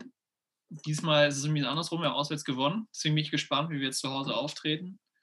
Ähm, aber ja, ich Also bin auf jeden Fall optimistisch, weil wir zu Hause spielen und nicht auswärts. Mit Edin als Trainer hat der BVB noch kein Heimspiel verloren. Das ah, stimmt. äh, ja. als mutmachende Statistik dazu. Ähm, Unter Erdin Terzic hat Dortmund auch bisher jedes Champions League-Spiel gewonnen. ja, stimmt auch. Überhaupt alle Pokalwettbewerbe hat man mit Edin Terzic bisher sehr erfolgreich bestritten. Ja, Äh, also das sind alles gute, gute, gute Omen, ja. Ja, definitiv. Also ich habe da auch, bin, gehe da zuversichtlich in die kommende Woche. Entscheidender als jetzt am Wochenende gegen die Bayern. Das könnte so ein richtungsweisendes Spiel sein, ähm, das die Stimmung in der, innerhalb der Mannschaft auch nochmal beeinflussen könnte. Aber wir haben ja schon gesagt, die ist momentan ganz gut. Die Mannschaft wirkt äh, konzentriert, geschlossen. Ähm, ja, und Edin Terzic wird, glaube ich, auch die richtige Aufstellung, die richtige Einstellung treffen für das Spiel gegen, gegen Sevilla nächste Woche. Ähm, ja, ein Trainer, Kollege von Terzic, der definitiv diese Saison keine Aufstellung mehr machen wird, äh, Uwe Neuhaus. Äh, Ich hatte kurz gedacht, dass vielleicht äh, unsere Nachbarn im Ruhrgebiet überlegen, ob sie den jetzt nicht einfach nehmen, wenn dazu, äh, ja. Ja, die haben, also über Schalke möchte ich heute nicht so viel reden, haben wir Nein. zu viele Worte schon verloren. Jetzt haben sie mit Dimitrios Kramotzes einen ganz, sicherlich einen ganz großartigen Trainer bekommen. Das wird ein tolles Projekt. Der Mann hat einen langfristigen Vertrag bekommen, was ich ja aus Schalker Sicht nur begrüßen kann. Das haben, damit haben sie gute Erfahrungen in letzter Zeit gemacht, der Trainern äh, längere Verträge zu geben als bis Saisonende. Da bin ich mal gespannt, was das gibt. Aber äh, wir haben letztens, und deswegen müssen wir darüber reden, normalerweise wäre eine Trainerentlassung bei Bielefeld kein Thema, über das wir hier breit oder zumindest nur kurz reden würden, äh, weil es eigentlich auch so ein bisschen einkalkuliert ist, dass so Vereine, die aufsteigen, auch mal einen Trainer entlassen. Aber bei Bielefeld hat es uns ein bisschen, beide ein bisschen geärgert. Also ich selten entlässt eine Mannschaft den Trainer und wir sind so, ich will nicht sagen emotional mitgenommen, aber so empört darüber, weil wir ja noch äh, vor wenigen Wochen in einer Folge, wo wir über Kulttrainer geredet haben, begrüßt haben, dass in Bielefeld so ruhig gearbeitet werden darf. Also dass Uwe Neuhaus da äh, mit der Mannschaft so ruhig seinen Weg gehen kann. Und jetzt haben sie den entlassen und haben mit Frank Krämer, Kramer, Franz Krämer, irgendeinen Trainer geholt, auf jeden Fall, ähm, der dir wenig gesagt hat. Und du hast mir empörte Nachrichten geschickt, Lukas. Was war da los? Ja, ich war, also ich war ein bisschen sauer. Also ähm, das ist vielleicht jetzt ein bisschen, ja, keine Ahnung. Ich, ich sehe das ja alles aus sehr, einer sehr großen Distanz. Ich bin jetzt nicht irgendwie drin, Ja, du Insider bist ja auch in Norwegen. Das Bielefeld. ist schon sehr weit weg von Bielefeld. Ja, ähm, nein, aber also man muss ja einfach mal sagen, diese Mannschaft hat es quasi nach jahrelangen Pendeln zwischen zweiter und dritter Liga geschafft, sich so ein bisschen zu stabilisieren in der zweiten Liga und hat dann letzte Saison völlig overperformed äh, mit diesem Kader. Also dieser Kader wurde ja, also meines Wissens nach nicht zusammengestellt, um jetzt den Aufstieg anzugehen. Und hat eine grandiose Saison gespielt. Also wirklich, äh, ja, völlig overperformed, dominiert die zweite Liga, eine zweite Liga mit dem HSV drin. Eine Mannschaft, die deutlich mehr Geld investiert, also ein Verein, der deutlich mehr Geld investiert. Naja, auch andere Mannschaften investieren mehr und gehen offensiver mit dem Ziel Aufstieg ins Rennen. Und dann steigt er auf mit der Mannschaft und dieser Kader war eigentlich ja schon jetzt nicht prädestiniert aufzusteigen in der zweiten Liga. Und das ist fast unverändert, geht dieser Kader dann in die erste Liga. Äh, und er spielt bis, bis hier eine super Saison für diese Verhältnisse. Ähm, steht noch über dem Strich, ja, also noch auf Relegationsplatz, glaube ich, oder sogar einen Platz über dem Relegationsplatz. Hat alle Chancen, ähm, weil da unten Teams sind, die genauso unstabil sind, also so Köln und Mainz, äh, Augsburg, alle Chancen auf jeden Fall drin zu bleiben oder mindestens die Relegation zu erreichen. Äh, ja, auch schon tolle Spiele geliefert und tolle äh, Erfolge. Das 3-3 in München ist letztens ähm, und ja, alles andere als die Schießbude der Liga. Klar, es gab jetzt irgendwie die Aussetzer gegen, ähm, gegen Wolfsburg, glaube ich. Ne? Gegen, äh, gegen Dortmund sah es jetzt auch nicht so top aus, aber ich meine, das hast du halt auch irgendwie eingeplant mit so einer, so einer Mannschaft und so einem Verein, dass du halt auch mal Spiele hast, wo du dann vielleicht mal untergehst. Und das sind ja jetzt auch nicht die Spiele, wo du jetzt die Punkte holst, äh, um drin zu bleiben. Naja, und dann ja, feuerst du jetzt quasi den Trainer nach der, nach der Niederlage. Also ich meine These ist, da muss halt irgendwas intern sein. Da gibt es ja auch diese Gerüchte. Ähm, also irgendwie muss da intern irgendwie schon seit längerem irgendwie Probleme müssen da da sein zwischen sportlicher Leitung und dem Trainer. Ähm, und in der Hinrunde gab es noch nicht genügend Gründe, um, also dass man es irgendwie hätte verkaufen können. Und jetzt kann man es so ein bisschen verkaufen, dass es an der sportlichen Leistung liegt, aufgrund dieser zwei Niederlagen. Ähm, aber ja, ich finde es extrem schade. Und äh, ich glaube, in Köln und Mainz äh, und Augsburg wird man sich freuen, äh, weil da kommt jetzt unnötige Unruhe ein beim Verein. Ähm, ja, ich bin jetzt mal gespannt, wie es jetzt die nächsten Wochen weitergeht für Bielefeld. Ich glaube jetzt nicht, dass jetzt da sich sportlich, dass man da jetzt großartig diese Trainerwechsel äh, merken wird, wenn nur negativ. Ja, das ist meine Meinung. Ja, sehe ich sehr, sehr ähnlich. Kleine Parallele, ganz lustig. Äh, das ist der einzige Grund, warum mir Frank Krämer, ja der neue Frank Kramer, Franz K., der neue Trainer von Arminia Bielefeld ein Begriff ist. Äh, kleine Parallele zur Aufstiegssaison äh, von Gräuter Fürth damals. Sie sind ja mit Mike Biskins aufgestiegen in die Bundesliga. Ähnliche Situation, ähnliche Konstellation. Der Kader war eigentlich nicht für die erste Liga ausgemacht. Man hat eigentlich gedacht, geil, die kommen und die lassen da den Trainer in Ruhe arbeiten. So rund um den 20. Spieltag muss gewesen sein, wurde Mike Biskins entlassen. Wenige Wochen später wurde Frank, Frank Kramer dann vorgestellt. Ähm, Krämer. Franz Krämer, Friedrich K. Ähm, und äh, sage und schreibe, er ist abgestiegen mit auf Platz 18. Also er hat das Ruder nicht rumreißen können. Also ich bin ja sowieso manchmal so äh, im, im, ja, manchmal ist man ja Fan davon, dass der Trainer entlassen wird, weil man das von außen erkennt. Ähm, bei Uwe Neuhaus war ich mir relativ sicher, dass der dass er einen guten Rückhalt hat. Die Mannschaft hat auch teilweise ja richtig gute Spiele abgeliefert. Äh, das 3-3 gegen die Bayern zum Beispiel muss man einfach lobend erwähnen. Das ist so eins der Spiele, wo ich definitiv der Meinung war, so eine Mannschaft, die so ein Spiel abliefert, die kann nichts, da kann es keine Probleme geben zwischen Mannschaft und Trainer. Sonst würdest du nicht so fighten gegen, gegen die Bayern. Ähm, ja, sehr, sehr schade ähm, für Uwe Neuhaus, der ja auch eine BVB-Vergangenheit hatte. Ja, und eine Essener Vergangenheit hat er auch. Ja, ist aber Meister geworden mit den Dortmundern als Co-Trainer von Matthias ne? Sammer. Ja. Ähm, das vielleicht mal als kleinen Side-Fact zu Uwe Neuhaus, der wahrscheinlich jetzt damit in die, in die Rente geschickt wurde. Ähm, ist der älteste Bundesliga-Trainer oder älteste Aufstiegscoach aller Zeiten. Und ja. Äh, ja, sehr, sehr schade für ihn. Ich finde es auch ein bisschen schade für Bielefeld, hat dadurch an Sympathie verloren die Mannschaft, der Verein. Ähm, und mehr lässt sich dazu eigentlich auch nicht sagen. Ich möchte jetzt auch hier auch kein Bielefeld-Bashing betreiben. Ähm, Bielefeld ja eigentlich immer ein sympathischer Verein, auch aus Ostwestfalen. Genau, das war nur, wollte ich nur ganz kurz am Rande erwähnen. Manchmal sollte man vielleicht auch länger die Trainer arbeiten lassen. Ja, also vor allem ja, vor allem wenn man halt irgendwie, man muss das ja auch alles immer einordnen und dann auch irgendwie mal so, ja, dann sehen, dass es halt irgendwie, dass du halt sportlich auf einem ganz anderen Niveau jetzt gerade spielst als jetzt in der zweiten Liga. Äh, und mit dem Kader, das halt bis hierhin, wie ich finde, eine Top-Saison bisher für Bielefeld ist. Also vielleicht, ich weiß nicht, ich bin ja jetzt, ich verfolge Bielefeld jetzt nicht so eng und vielleicht würden mir jetzt ganz viele Bielefeld-Fans äh, jetzt hier äh, widersprechen ähm, und sagen, hey, nee, alles scheiße, alles richtig gemacht, Trainer entlassen, wir haben viel größere Ambitionen in diesem Kader, okay. Aber von außen betrachtet, als Fußballinteressierter, ähm, finde ich das eine Top-Leistung bis hierhin von Bielefeld und sehr unverständlich. Ja, naja. Definitiv. Andere Top-Leistungen im Sommer sollen abgerufen werden. Europameisterschaft ist ja so ein Thema. Ähm, da wollen wir ganz kurz quatschen. Äh, dieser, äh, ja, wie nennt man das? Dieser europaweite Wettbewerb, die Austragung einer EM über den ganzen Europa, europäischen Kontinent. Ja, wir beide sind eher kritisch immer schon gewesen, weil wir immer gesagt haben, dass das büßt dann so ein bisschen an Stimmung ein, die einfach besteht, wenn so ein großes Turnier in einem Land stattfindet oder in zwei Ländern, äh, Österreich und Schweiz, Ukraine und Polen oder Holland und Niederlande 2000. Also das, Holland das, und die Niederlande. Holland, ja. Holland und Belgien. Ja, EM in Holland und der Niederlande. Ja, also ähm, ich, nein, ja. ja du weißt, was ich meine. Also ich, wir haben das andere Land, was dann noch irgendwie zwischen Deutschland und Frankreich liegt, ja. Luxemburg.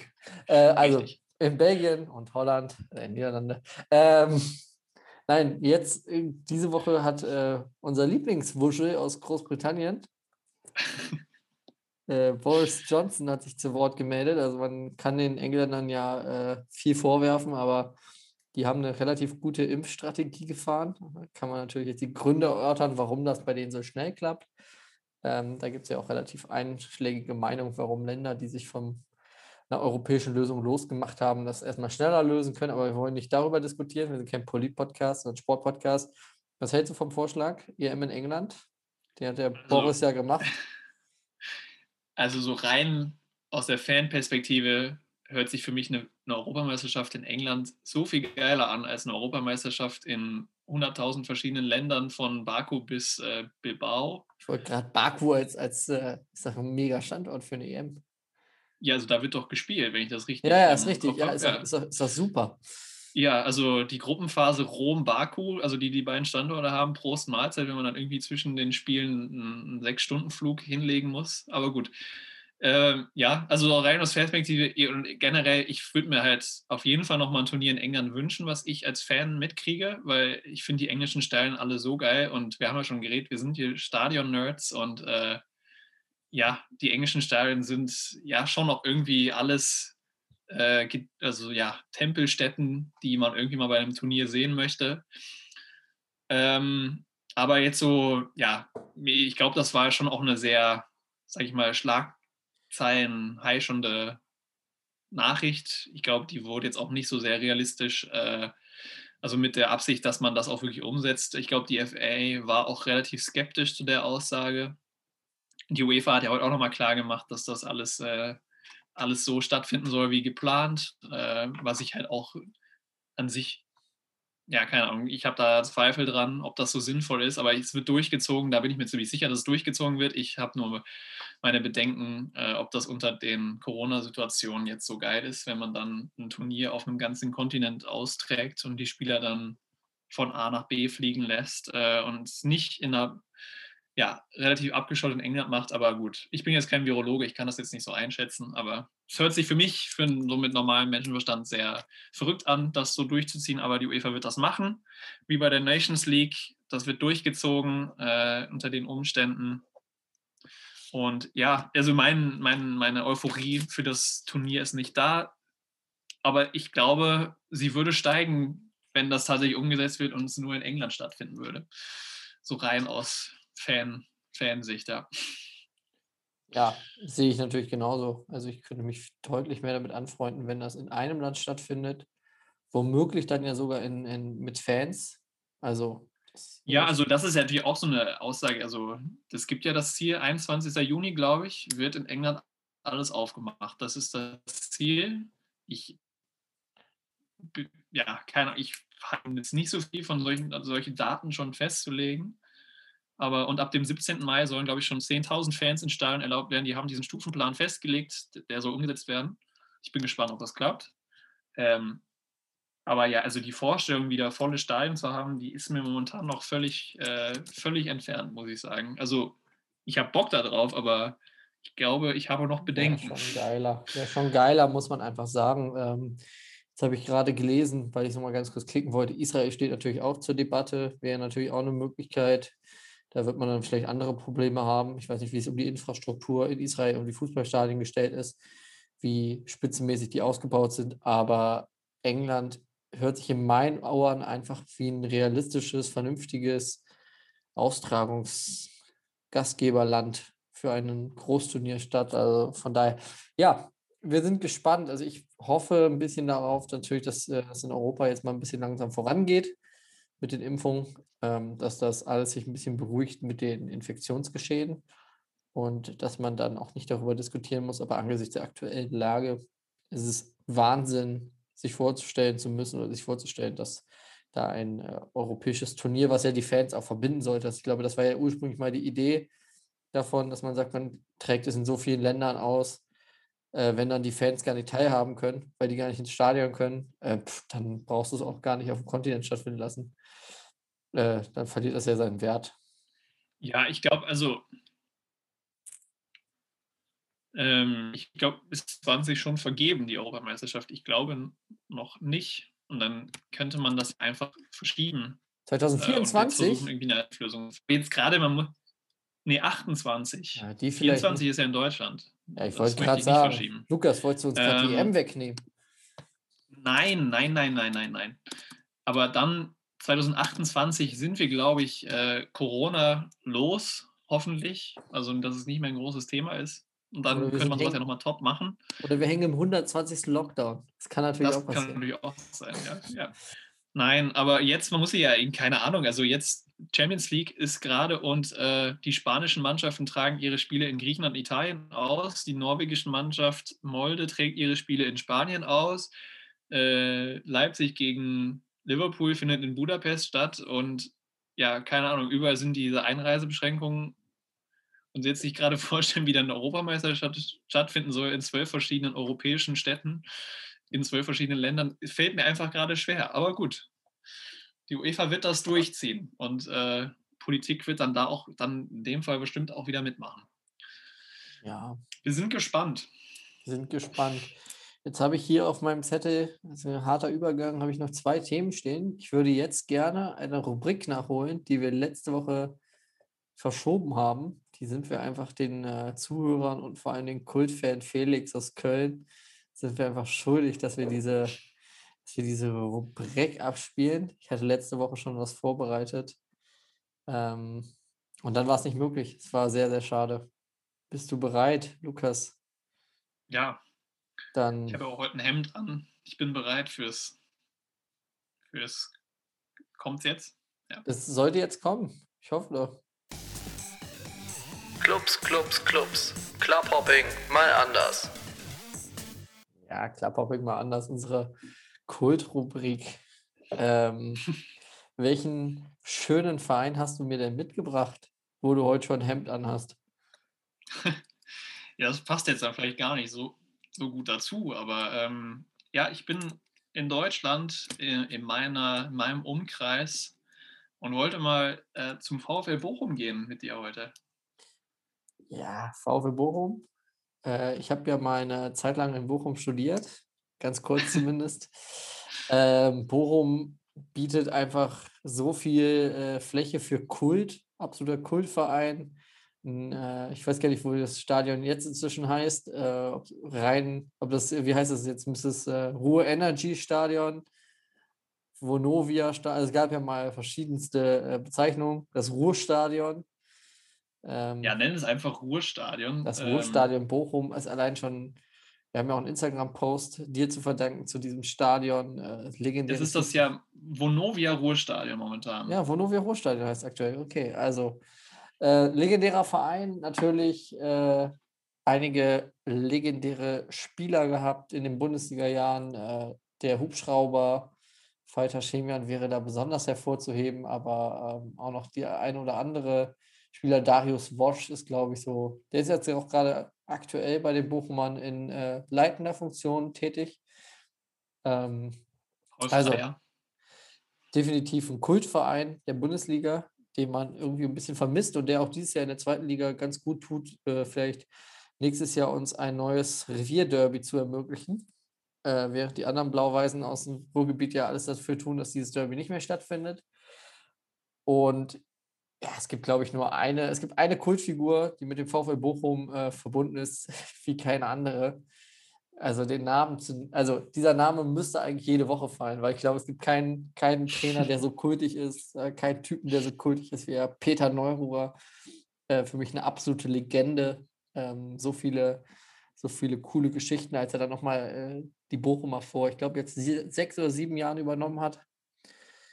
Da hat es leider nicht geklappt. Äh, sollte leider nicht sein, dass er langfristig diesen Verein nochmal trainiert, aber er hat den Verein nochmal übernommen. Und ja, der VfL Bochum für mich eigentlich ein Verein, der in die Bundesliga gehört.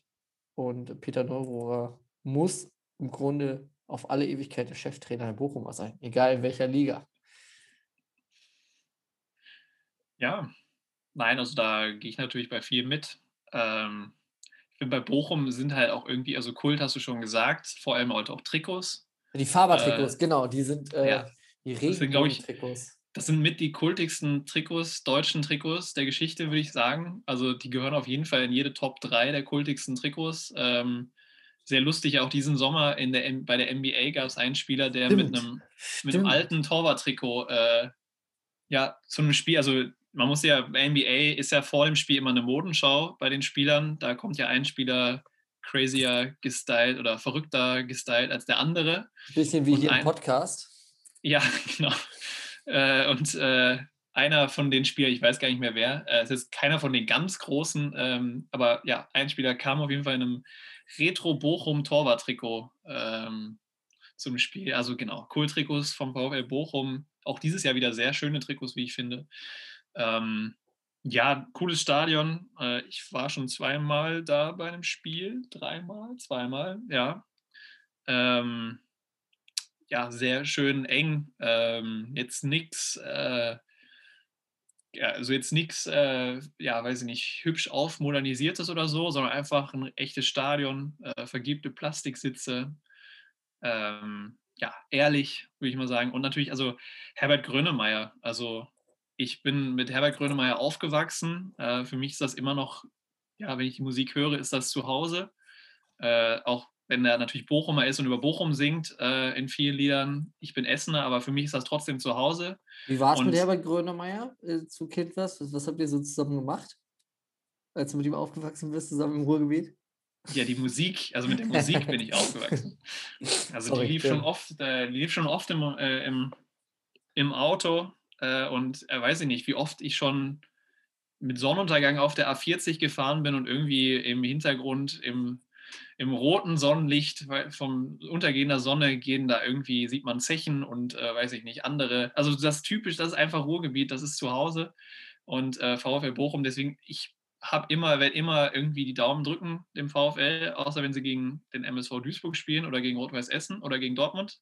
Das sind die einzigen Spiele. Also Bochum ist da jetzt nicht ganz oben in der Liste meiner Lieblingsvereine aus dem Ruhrgebiet, aber gegen jede andere Mannschaft äh, sind die Daumen gedrückt für den VfL. Und ich glaube, es gibt im deutschen Fußball eine Regel, dass das Ruhrgebiet zwei Bundesliga-Vereine stellt. Und das wird nächstes Jahr, wird der VfL die Rolle vom S04 übernehmen. Und ja, ich hoffe sehr, dass der VfL Bochum aufsteigt dieses Jahr. Ja, werde dem Bochum mal gegönnt. Ich muss ganz kurz den Namen nachreichen, weil ich hier die, die Suchmaschine angeworfen habe. Das war natürlich Gary Trent Jr. von den Portland Trailblazers. Ja, stimmt. Ähm, ja. Das darf man nicht unterschlagen. Dazu trug er passenderweise natürlich sehr, sehr schöne Schuhe in Neon Orange von äh, Balenciaga. Um alle Fashion- Boys und Girls da draußen von den äh, Podcast-Geräten abzuholen. Also, wenn ihr euch den Look kaufen wollt, macht das ruhig. Schickt uns Fotos. Äh, sehr, sehr geiler Look auf jeden Fall. Sehr geiles Torwart-Trikot, äh, das besonders hervorzuheben. Ja, Bochum, kultiger Verein, cooler Verein, definitiv. Traditionsverein. Ich habe dir auch einen Traditionsverein mitgebracht, Lukas. aber ähm, ich habe mich mal über die Landesgrenzen hinausgewagt, habe aber definitiv einen Verein gefunden, mit dem jeder Zuhörer wahrscheinlich eine Assoziation hat, und zwar Ajax Amsterdam. Ui, Ich glaube. ja.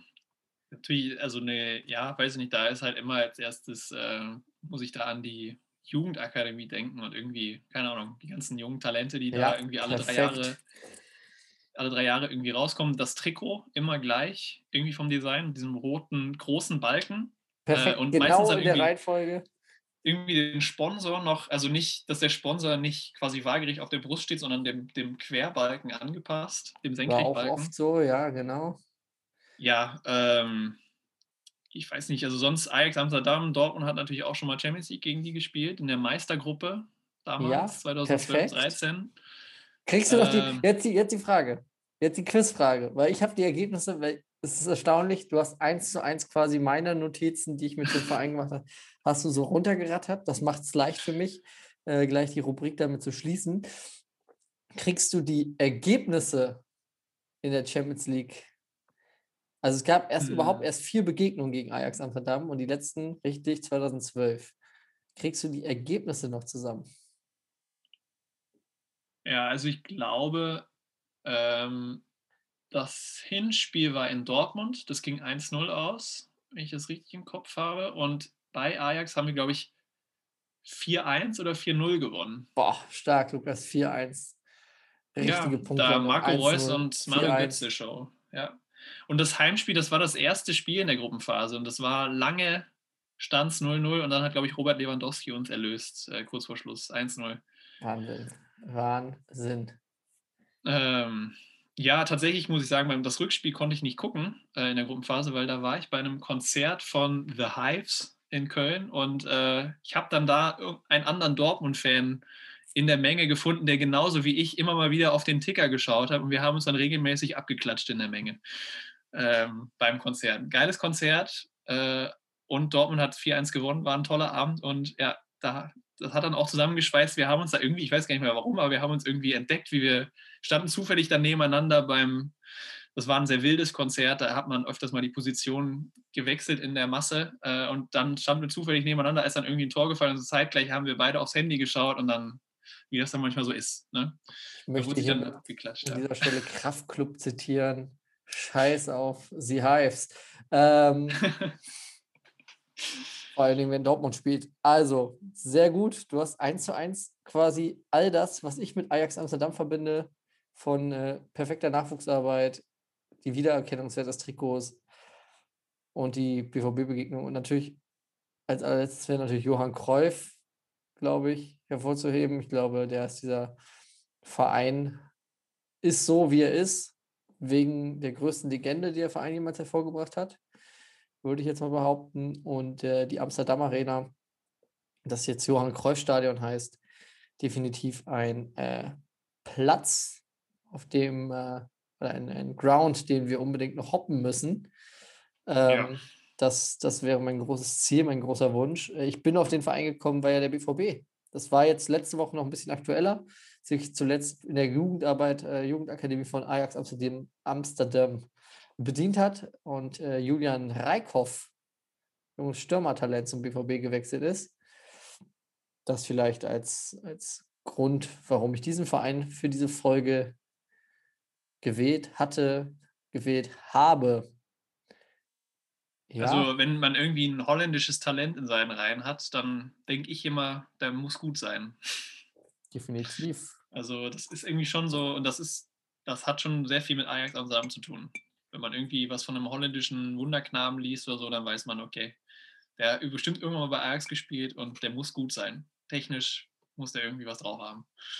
Ich kann mich gar nicht daran erinnern, der den letzten Holländer, der für den BVB gespielt hat. Da habe ich auch gerade kurz drüber nachgedacht. Mir fällt es auch nicht ein. Fällt jetzt auf. Reichen wir zur nächsten Folge nach. Ähm, ja, wie kriegen wir jetzt die Überleitung bei Bochumer Trikot, Regenbogen-Trikot und zack sind wir bei unserem letzten Thema für die Woche. Ähm, ja, die Kampagne, ihr könnt auf uns zählen, ist definitiv ein Thema, wo wir gesagt haben, das findet sowohl auf und als abseits von den Plätzen statt. Ähm, ja, magst du ganz kurz erklären, worum es dabei geht, warum uns auch das Thema oder warum wir sagen, dass es ein wichtiges Thema ist? Ja, also es geht ja bei der, das haben ja bestimmt auch jetzt jeder mitbekommen, also bei der Aktion, ich weiß nicht, wurde die von Elf Freunden wurde sie gestartet, oder? Oder von FUMS, Elf Freunde, zusammen mit ganz vielen Profifußballern und ja, ja, Leuten genau. aus dem Bereich, dem DFB und äh, ja, einfach mal ein eindeutiges Bild für oder eindeutiges Zeichen für, für mehr Vielfalt ähm, zu setzen äh, und quasi zu zeigen, dass irgendwie alle willkommen sind ähm, im Fußball und dass es da keinen Hass aufgrund von ja, Sexualität oder ähm, ja, sonstigen Gründen, äh, aufgrund von Rassismus, Nationalität oder so geben soll. Ähm, ja, ich weiß ja, nicht, also das ist natürlich, also das, das ist, ich finde, das ist halt, ähm, das ist eine schöne Aktion, eine gute Aktion, ähm, gerne mehr davon. Ähm, und das kann man, glaube ich, nicht oft genug, ähm, ja, nicht oft genug kann man dafür einstehen, für diese Werte. Und äh, ich weiß nicht, Ibrahimovic hat sich letzte Woche irgendwann mal geäußert, dass irgendwie, ja, dass Fußballer einfach Fußballer sein sollen und sich auf ihren Sport konzentrieren sollen. Ähm, ich finde halt, das sind so Werte, das ist einfach gut, dass sich Fußballer dafür einsetzen und da können sie sich auch noch mehr für einsetzen und das deutlicher zeigen. Ähm, ja, deswegen coole Aktion. Ja, ja, definitiv. Also wir von Alles ohne Würfel, wir stehen natürlich auch geschlossen hinter dieser Kampagne. Äh, ihr könnt auf uns zählen. Nochmal ganz kurz, geht eigentlich darum, dass äh, zumindest im Männerfußball das Coming Out von äh, schwulen ähm, Fußballern ja eigentlich nicht an der Tagesordnung. Es findet eigentlich nicht statt. Und es kann eigentlich nicht sein, dass äh, im Profifußball, im bezahlten Fußball, dass es da keine, keine äh, homosexuellen Fußballer gibt. Und ähm, diese Aktion, die Kampagne soll niemanden dazu drängen, dass man äh, ja, sich outen soll, aber soll vergewissern und äh, dass, dass der Fußball, dass der bezahlte Fußball geschlossen hinter den Spielern steht, die das Bedürfnis äh, haben, sich äh, zu outen und offen damit umzugehen. Und ich finde, das ist absolut richtig, gerade in einer Stadt wie Köln. Ich glaube, hier ist es der äh, liberalsten Stadt, was das angeht, äh, in Deutschland, äh, ja, Grund an der Tagesordnung. Und es sollte ganz normal sein. Das, äh, in dem Zusammenhang sollte sich jeder vielleicht auch nochmal die Geschichte von, ich habe sie dadurch auch zum allerersten Mal gehört. Ich weiß nicht, ob du die Geschichte kennst von Justin Fashanu. Ich hoffe, ich spreche den Namen richtig aus. Er war der bisher erste und einzige Profifußballer in England, äh, der in den 90er Jahren sein, äh, ja, sich geoutet hat als, als Homosexueller und sich dann nach seiner Karriere das Leben genommen hat, ähm, weil er mit dem Druck nicht klarkam, weil er überall angefeindet wurde. Und das ist natürlich katastrophal. Jeder Mensch sollte seine, seine Sexualität ausleben dürfen, trotzdem Fußballprofi sein können. Bei den Frauen ist es, ist es schon ja, ganz normal, es ist akzeptiert schon immer gewesen. Und ich finde, das kriegt der Männerfußball auch hin. Und ähm, ja, elf Freunde hat das losgetreten, haben, äh, das, haben die Aktion gemacht. Sehr viele Profifußballer haben sich angeschlossen. Vom BVB hat, hat Hans-Joachim Watzke stellvertretend für alle 850 Mitarbeiter unterschrieben. Äh, Fände es natürlich schön, wenn die Spieler sich persönlich auch nochmal ja, dazu bekennen würden. An diesem Wochenende spielt der BVB ja auch mit einem Sondertrikot. Ähm, unter dem Hashtag, ihr könnt auf uns zählen, kann jeder, kann jeder auch sein Posting machen. Ähm, damit ist natürlich nicht das Thema nicht beendet. Damit hat man noch nicht das Ziel erreicht, dass es akzeptiert ist. Aber ich glaube, es gibt den Leuten, die davor Angst haben, äh, sich auch zu outen und dann angefeindet zu werden, gibt das, glaube ich, ein ganz gutes Gefühl, wenn eben Fans bundesweit, europaweit, weltweit zeigen, dass es absolut nicht zu befürchten ist, dass die Mehrheit die Spieler verteidigen würde. Max Kruse ist da auch besonders hervorzuheben. Der hat ein sehr geiles Zitat gemacht. Ähm, ich kann es jetzt leider nicht komplett wiedergeben, aber sinngemäß hat er gesagt, also wenn einer seiner Kollegen sich outen würde, wäre er bereit, ihn gegen alle Idioten da draußen, die ihn anfeinden würden, zu verteidigen. Und ich glaube, diese Haltung ist ganz cool, ist absolut äh, zu vertreten. Die elf Freunde haben äh, eine Sonderauflage gemacht. Äh, sechs Zeitungen in sechs verschiedenen Farben, um die Regenbogenflagge zu symbolisieren. Ich habe erst drei von sechs gekauft. Ich habe die anderen drei noch nicht gefunden. Damit haben sie mich auch ein bisschen gecatcht. Will natürlich alle sechs haben. Und äh, darum geht es aber nicht. Es geht darum, dass das eine richtig gute Sache ist. Und äh, deswegen schlage ich auch vor, dass der Sendungstitel eben Ihr könnt auf uns zählen lautet für diese Woche. Und äh, Ja, da hast du meine volle Unterstützung natürlich. und ich finde einfach, viel zu oft kommt das noch vor. Ich glaube, das hat jeder, jeder schon mal mitbekommen, in der, egal ob im Bezahlten oder im Amateurfußball, dass es immer noch so eine Beleidigung ist, dass immer noch Witze darüber gemacht werden, ähm, egal welche Altersklasse du spielst irgendwo und irgendein Idiot sagt immer "Äh, Schwuler oder bla bla. Irgendwas kommt da immer. Das hat einfach Ja. nichts verloren. Das hat, äh, der Sport ist für alle da, für alle gleichermaßen. Und äh, ich glaube, damit können wir es für diese Woche beenden. Sind wir nochmal zum Ende sehr ernst geworden, diesmal. Ungewohnt. Haben auch unser Zeitziel verpasst, Lukas. Wenn du noch was sagen willst. Nein, also das Zeitziel ist ja schön, wenn wir es dann für, für, für dieses Thema ein bisschen überziehen. Ist es ja in Ordnung. Da haben wir dann, ja.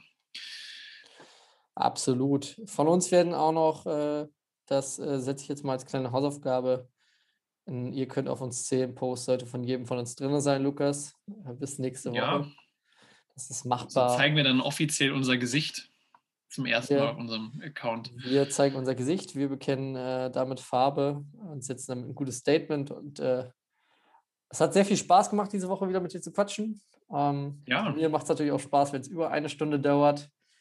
Äh, und genau, nächste Woche geht es dann wieder los und äh, gibt es eine neue Folge. Und ich glaube, dann geht es auch vielleicht mal über ein paar andere Themen. Vielleicht sorgt der Sport allgemein mal wieder mit ein paar Themen, äh, über die wir sprechen können. Wie hieß nochmal die 10-Kilometer-Läuferin? Konstanze Klosterhalfen. Konstanzer Klosterhalfen und wie heißt nochmal das Volleyballteam, was gewonnen hat? Die United Volleys aus Frankfurt und Palmberg Schwerin. Palmberg Schwerin und äh, Volleys aus Frankfurt. Herzlichen Glückwunsch. United Volleys äh, von unserer Seite. Bis nächste Woche. Ciao, macht's gut. Ciao, ciao.